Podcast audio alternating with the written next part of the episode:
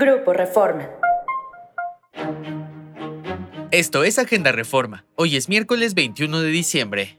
Nacional. Declara Perú persona non grata a embajador de México. Perú declaró al embajador de México en Lima, Pablo Monroy, persona non grata y le dio 72 horas para abandonar el país. La decisión se tomó en respuesta a las continuas y reiteradas declaraciones efectuadas por el presidente Andrés Manuel López Obrador sobre la situación política en Perú, de acuerdo con un comunicado del gobierno del país andino.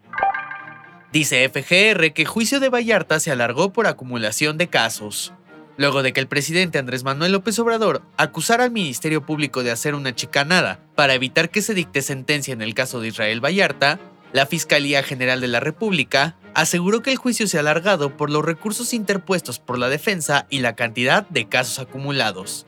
En un comunicado, la Fiscalía señaló que Vallarta, quien fue detenido en 2005 junto con Florence Cassés, está acusado de seis casos de secuestro, los cuales han sido acumulados en una sola causa penal. Negocios. Esto dijo Musk sobre renunciar a su puesto.